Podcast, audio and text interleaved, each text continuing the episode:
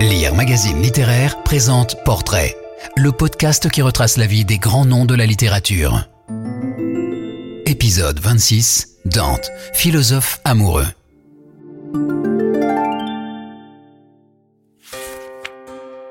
Poète et philosophe du Trecento italien, Dante fut l'un des magistrats qui gouvernèrent Florence. Victime d'un retournement de situation, il en fut chassé et entreprit d'écrire la Divine Comédie.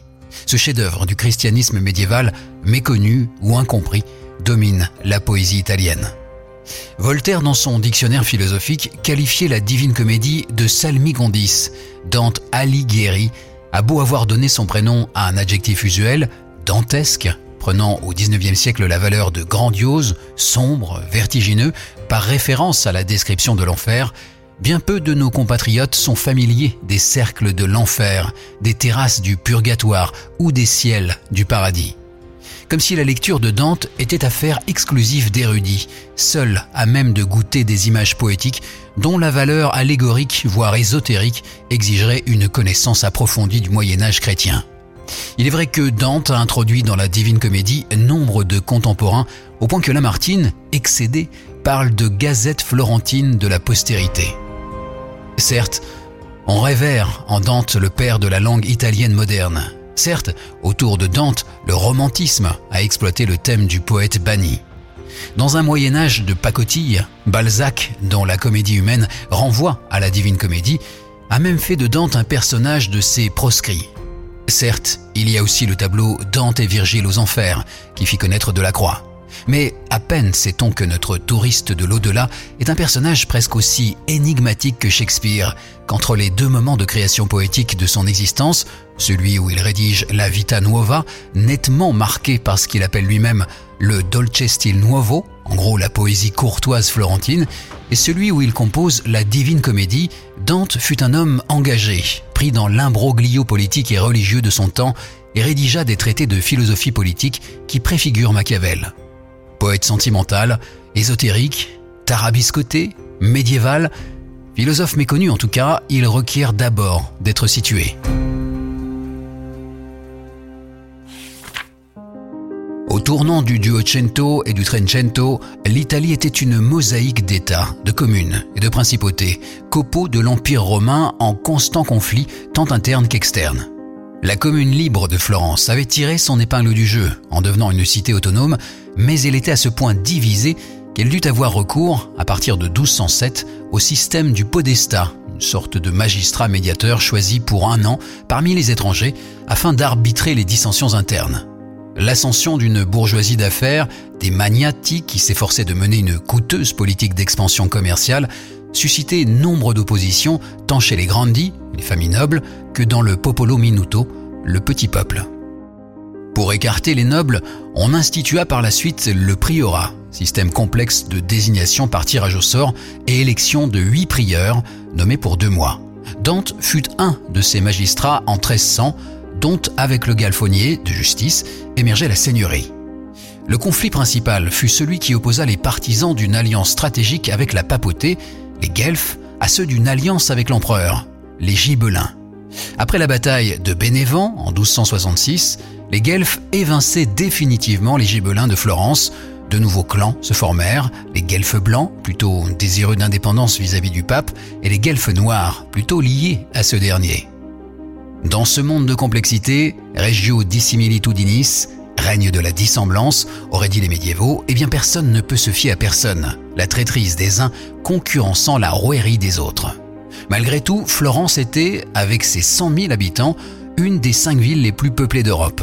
La famille Alighieri, d'ancienne et de moyenne noblesse, avait vu son influence décroître devant l'afflux des hommes nouveaux. Dante condamne avec mépris la jante nouvelle et les gains trop soudains qui ont engendré orgueil et démesure pour le malheur de sa ville natale. À dire le vrai, le patronyme de Dante Alighieri paraît peu sur les registres de la cité florentine et son prénom, Dante, celui qui donne, diminutif de Durante, celui qui endure, est assez rare.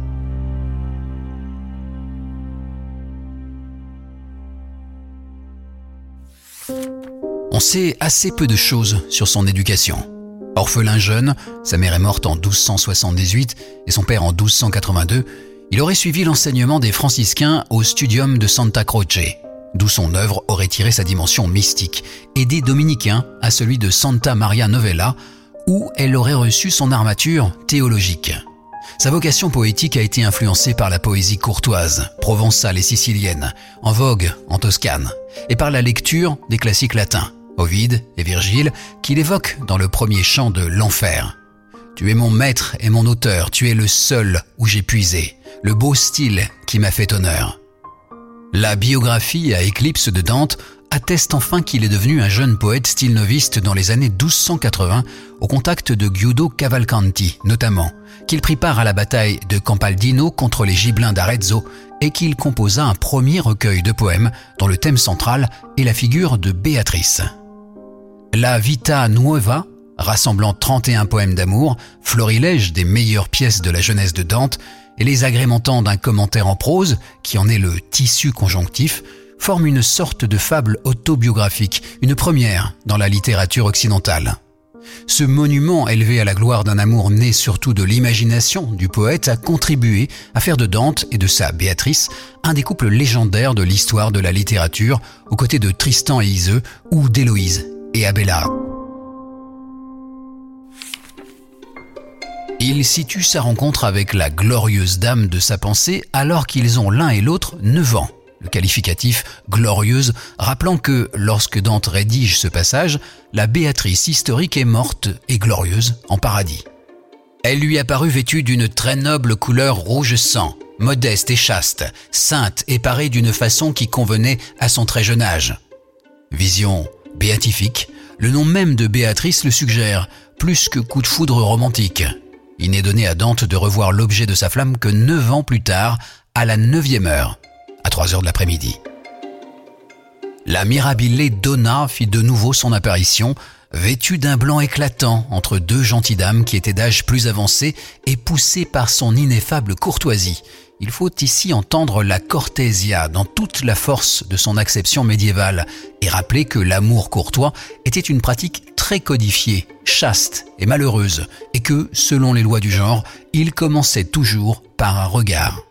Aussi la jeune fille tourna-t-elle son regard en direction de Dante et le salua d'une si merveilleuse vertu qu'il crut alors voir le dernier terme de la béatitude. Toujours selon la Vita Nuova, il l'aurait revue une troisième fois à l'église, mais là un quiproquo fit que sur le trajet de son regard passionné s'interposa une autre jeune femme, qui prit le regard enflammé du poète pour elle. Même s'il était alors de bon ton de dissimuler l'objet de son amour véritable, Béatrice aurait refusé de le saluer lors d'une rencontre suivante. Enfin, lorsque le hasard les réunit pour quelques mondanités, Béatrice lui donna l'impression de le railler. Quelques rencontres furtives donc, entre 9 et 20 ans, dont deux emplirent de joie le poète et deux le plongèrent dans le désespoir. La jeune fille, mariée entre-temps, mourut dans sa 24e année. Dante, lui aussi marié, il n'évoque jamais dans son œuvre sa femme légitime, dont il eut quatre enfants, a construit son autobiographie poétique autour de cette énigmatique Béatrice. La Vita Nuova n'a donc rien d'un closer médiéval. Il y eut une Béatrice historique, une certaine Bissé Portinari, mais ses liens avec son idéalisation poétique demeurent ténus. En témoigne la symbolique du chiffre 9 pesamment développé par le poète. De fait, ces étranges considérations numérologiques ne sied à un amant éploré. Engagé dans la vie politique à partir de 1295, Dante accéda au priorat du 15 juin au 15 août 1300. L'année suivante, membre du Conseil des Cent, on l'envoya en ambassade pour négocier avec le pape Boniface VIII. Mais les Noirs s'étaient emparés entre-temps du pouvoir Dante fut proscrit et condamné à mort par contumace. Un temps engagé auprès des Blancs, ses entreprises échouèrent. On le condamna à mort une seconde fois. Dante ne revit jamais Florence et son beau Saint-Jean.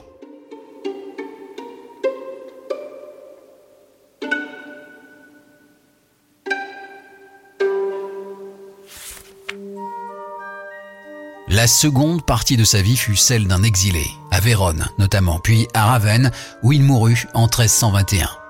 Elle fut dominée par la rédaction d'ouvrages philosophiques et politiques écrits en latin et en toscan, et surtout par celle de la Divine Comédie. Après la mort de Béatrice, Dante s'était pris de passion pour sa Donna Gentile, la philosophie, comprenant alors la science, et en bon lecteur de Boès, y trouva sa consolation. Il retrace l'itinéraire qui le conduisit de la poésie à la philosophie dans Il Convivio, le banquet, ouvrage inachevé rédigé en toscan entre 1304 et 1307. Il y justifie l'usage de la langue vulgaire avec des arguments qu'il a repris dans son traité de l'éloquence en langue vulgaire. Il Convivio fait aussi l'éloge de la philosophie présentée comme une propédeutique à la béatitude éternelle, presque du Spinoza avant la lettre, et aborde des questions politiques. Celles-ci sont surtout traitées dans la monarchie, où Dante expose des vérités que les autres n'ont pas explorées. La pensée politique de Dante est parfois ramenée à l'idée de la séparation entre le temporel, le pouvoir impérial, et le spirituel, celui du pape. Si Dante défend la nécessité d'une monarchie universelle indépendante du pouvoir spirituel du pape, c'est qu'il est persuadé qu'elle est inscrite dans la nature des choses. S'il laïcise le pouvoir temporel, il n'en souligne pas moins que l'autorité de cet empereur universel est analogue à celle d'un ministre au service de l'humanité. Le pape règne sur la chrétienté pour la guider sur le chemin de la béatitude signifiée par le paradis céleste. L'empereur règne lui sur l'humanité pour l'amener par l'exercice de son pouvoir spécifique à la béatitude en cette vie, symbolisée par le paradis terrestre. Le genre humain est ainsi envisagé pour la première fois ou presque comme une société universelle. Malgré l'influence exercée par le démonarchia, en dépit de sa mise à l'index jusqu'en 1881, la pensée politique de Dante a été éclipsée par l'extraordinaire expérience poétique et humaine que fut la Divine Comédie. Commencée pendant les premières années d'exil vers 1306, la Divine Comédie marque un triple retour de Dante à Béatrice, à la poésie et, comme chrétien, à Dieu. À l'origine, ce poème sacré s'intitulait La Commedia. Les premiers exégètes du poète ajoutèrent au titre le qualificatif de Divina, désignation sous laquelle on l'édite depuis 1555. C'était, selon les normes de l'époque, le terme le plus adéquat pour un ouvrage écrit en langue vulgaire et qui mêle les registres bas, moyen et noble, intermédiaire entre le style noble, la tragédie, dont le modèle était l'Énéide, et le style humble, l'élégie. Dante, tout en respectant la fameuse terza rima, ou tercea rime enchaînée, joue avec une grande liberté sur les diverses possibilités d'expression, intégrant à sa poésie latinisme, néologisme et tournure dialectale. Avec trois cantiche de 33 chants auxquels s'ajoute un chant inaugural au début de l'enfer, l'œuvre compte 100 canti, chiffre symbolique renvoyant à l'unité, tandis que le nombre 3 évoque la Trinité. Les vers endécasyllabiques et le jeu de la rime alternée, le premier vers rime avec le troisième et le second avec le premier de la terzina suivante, achèvent de conférer sa structure à ce récit d'un voyage imaginaire dans l'au-delà, censé commencer dans la nuit du jeudi au vendredi saint, du 7 au 8 avril de l'an 1300. Le poème s'ouvre par le célèbre tercé Au milieu du chemin de notre vie, je me retrouvais par une forêt obscure, car la voie droite était perdue. La selva oscura désigne aussi bien métaphoriquement l'état dans lequel est plongée toute âme privée de la grâce quand elle a perdu le jugement de la voie droite que la situation tant de Florence que de Dante. Le poète égaré rencontre son guide en Virgile, ou plutôt en l'ombre de celui qui fut Virgile. Prenant Dante par la main, il s'engage à l'aider et lui confie qu'il est mandé par Béatrice, descendue de son céleste lieu. La descente aux enfers peut commencer. Vous qui entrez, laissez toute espérance, lit-on dans la cité d'Olente. Elle ouvre sur l'Antiferno, vestibule de l'enfer, où sont exilés gli ignavi, ceux qui ont refusé de prendre parti pour le bien ou pour le mal.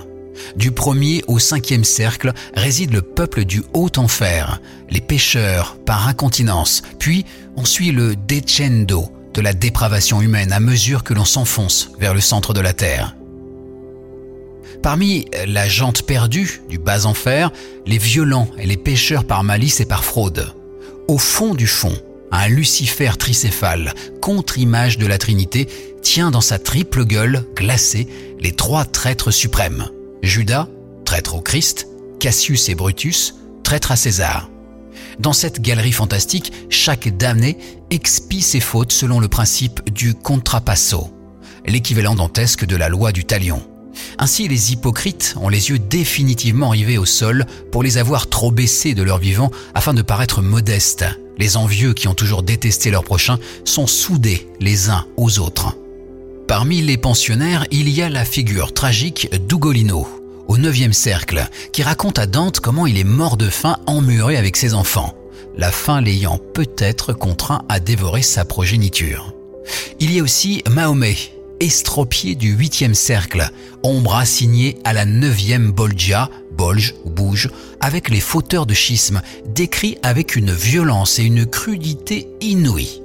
Jamais tonneau fuyant par sa barre ou sa douve ne fut troué comme le damné que je vis. Ouvert du menton jusqu'au trou qui pète, ses boyaux pendaient entre ses jambes. On voyait ses poumons et le sac affreux qui fabrique de la merde avec ce qu'on avale. Proférés aujourd'hui, ces vers vaudraient à leur auteur quelques fatwas et l'opprobre général. Et pour faire bonne mesure, quelques papes au 8e cercle, 3e Bolgia, qui ont tiré des avantages matériels des biens spirituels. Ayant renversé l'ordre naturel des choses, ils sont plantés la tête dans le trou tandis que des flammes leur lèchent les pieds. Nicolas III y prépare la place de Boniface VIII, lequel ne mourra qu'en 1303, soit après la date fictive du récit, qui en raison de sa rapacité viendra le rejoindre dans les limbes.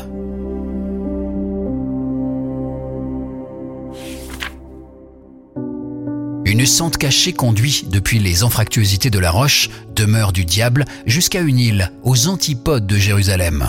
Dante en atteint le rivage où s'élève la montagne du purgatoire.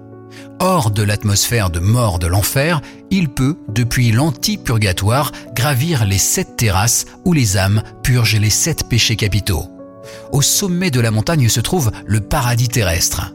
Virgile, symbole de sagesse et de poésie, prend congé et cède son rôle de guide à Béatrice, l'amour incarné. Sur son char triomphant, elle guide le poète vers le troisième ensemble qui se dresse au-dessus du paradis terrestre, les neuf ciels du paradis céleste conduisant à l'empyrée. Aux deux guides du poète figurant la poésie et l'amour, ou si l'on préfère l'allégorie de la sagesse humaine et de la philosophie, et celle de la foi chrétienne et de la théologie, succède Saint Bernard, allégorie de l'union de l'âme à Dieu et de la mystique. Il conduit Dante à la jouissance ultime des mystères divins. Dante, dans une lettre au dédicataire du paradis, écrit que le but de l'œuvre est d'éloigner les vivants de l'état de misère dans lequel ils se trouvent et de les conduire à un état de félicité. Cette visée éthique doit être complétée par la mission du Dante de la Commedia. Béatrice lui en révèle le sens. C'est pourquoi, pour le bien du monde qui vit mal, fixe maintenant tes yeux sur le char et ce que tu verras quand tu seras descendu sur terre, tu l'écriras. Orphée médiéval, quoique sa Béatrice n'est rien d'une Eurydice. Dante doit dire l'ineffable et porter à la parole l'intelletto d'amore, l'intellect d'amour qui meut toute chose. Dante et tous les grands auteurs sont sur lire.fr. Si vous avez aimé cet épisode, abonnez-vous au podcast Portrait de Lire Magazine Littéraire et aidez-nous à le faire connaître en laissant des commentaires et des étoiles.